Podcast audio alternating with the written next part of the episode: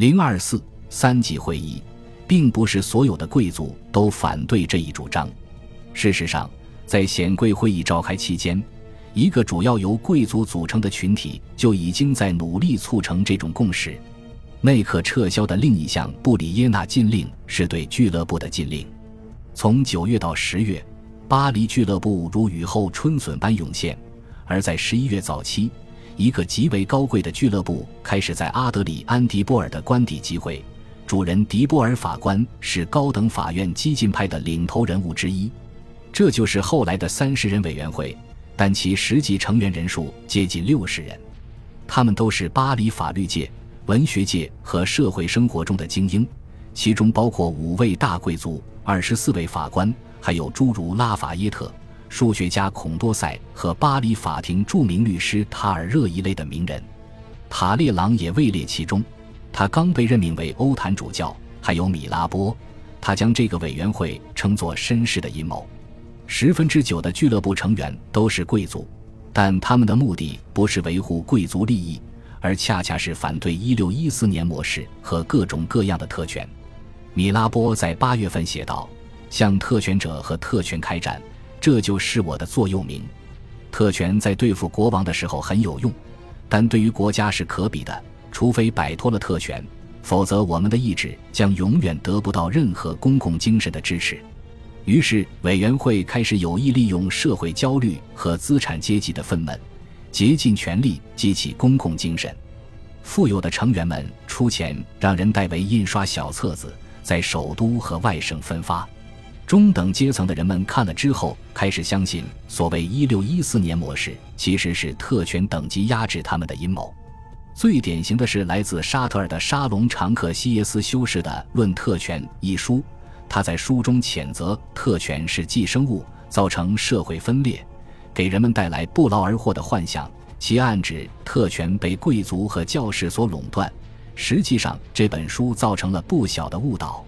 与此同时，三十人委员会还在省区周边散发请愿书范本，以便市镇以此为基础向内克提出申请，要求加倍第三等级代表人数和按人头计票。到了十一月，一个全国性的请愿运动已经初具规模。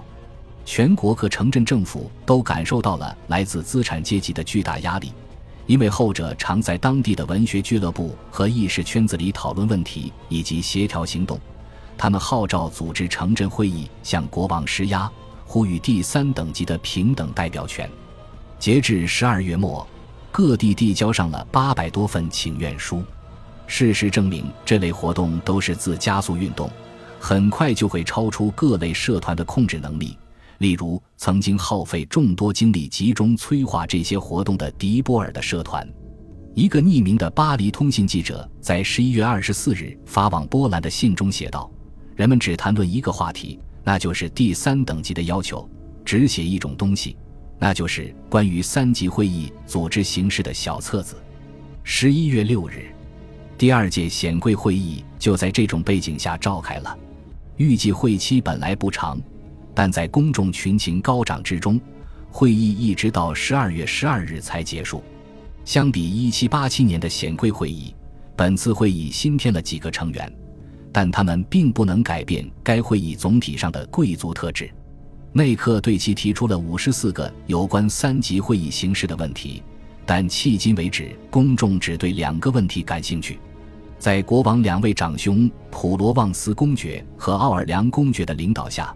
一批迫切希望获得公众支持的会议成员做出了积极的努力，劝说显贵会议拒绝1614年模式。但大多数与会者似乎被九月以来的民众激情吓坏了。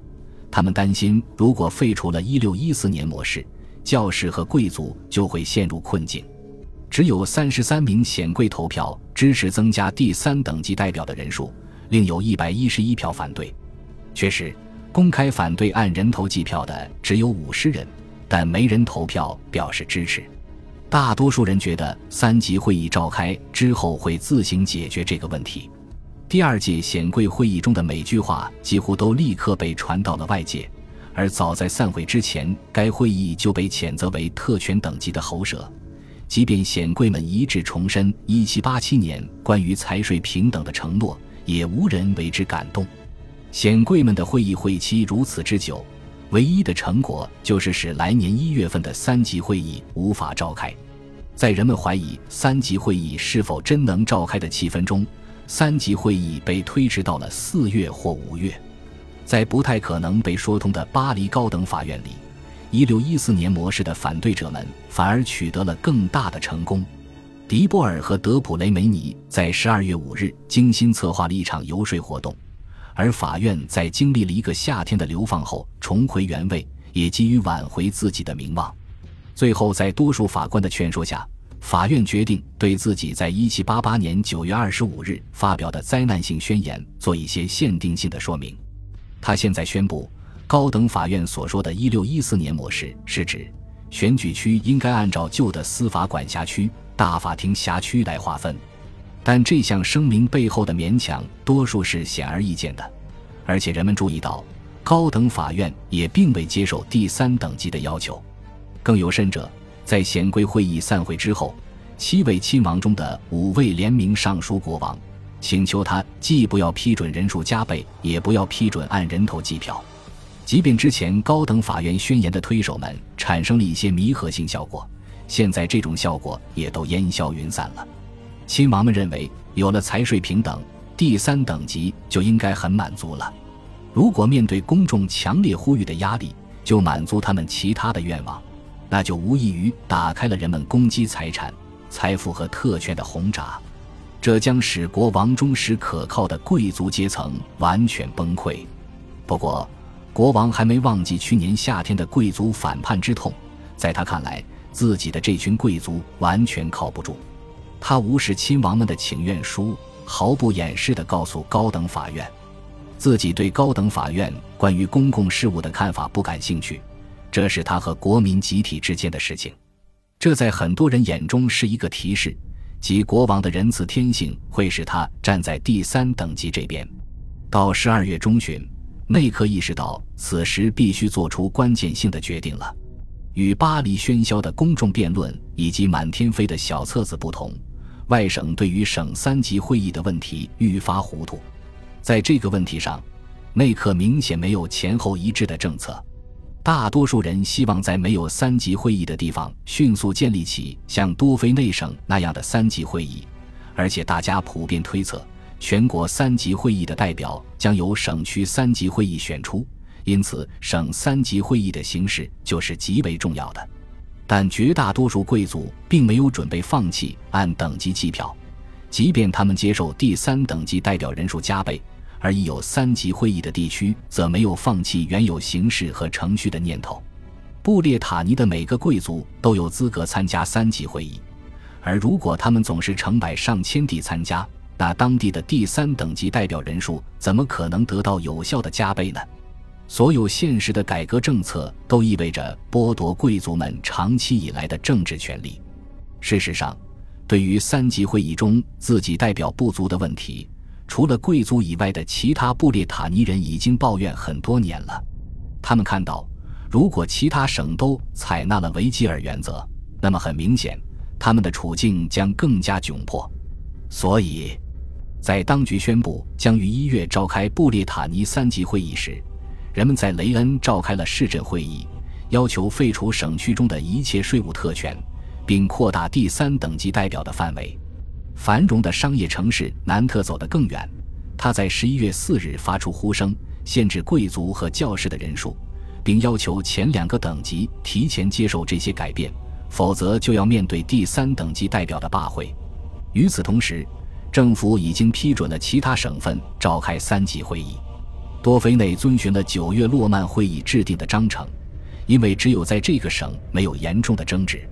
其他地方有代表特权的人则表现出维持特权的决心，即便要和自己等级的人闹翻，也在所不惜。在普罗旺斯、阿图瓦和弗朗什孔泰，按照传统，只有特定类型的贵族能够参加三级会议，因此他们坚决阻止其他贵族参加，即使是为了选举全国三级会议代表也不行。与此同时，他们也鄙视第三等级增加代表人数和公开选举代表的要求。所以大失所望的群体不可避免地向政府投去了雪片般的请愿书。就是在这种情况下，内克做出了关于全国三级会议的第一个重大决定。圣诞节的前一周，内克都和国王待在一起。十二月二十七日，他发表了一篇题为《御前咨议会的决议》的文件，终于对九月以来公众辩论的核心问题做出了回答。全国三级会议中第三等级代表人数将会加倍，因此，显贵会议的建议被拒绝了。而秋天以来形成的公众压力取得了胜利。显贵会议还认为，某个等级的代表既不能被选入其他两个等级。也不能由其他两个等级选出，这一点也被内科略过了。一些第三等级的支持者对此表示担忧：过分顺从的平民会投票给高层贵族或教士候选人，使后者得以胜出。内克只在一件事上照着显贵会议的说法做了，他没有承认按人头计票，只是表达了如下期望：在三级会议召开之后。代表们会达成共识，协商投票决定这个问题，必须由他们自由决定。通过这种方法，内克试图既不疏远前两个等级，又和第三等级保持良好关系。这样，对于他来说至关重要的名望就不会受损。但代价是留下了一个悬而未决的根本问题：在来年春天，所有选举人投票的时候都很清楚。那些被他们选上的代表，在考虑任何事情之前，都必须首先面对这个问题。恭喜你又听完三集，欢迎点赞、留言、关注主播，主页有更多精彩内容。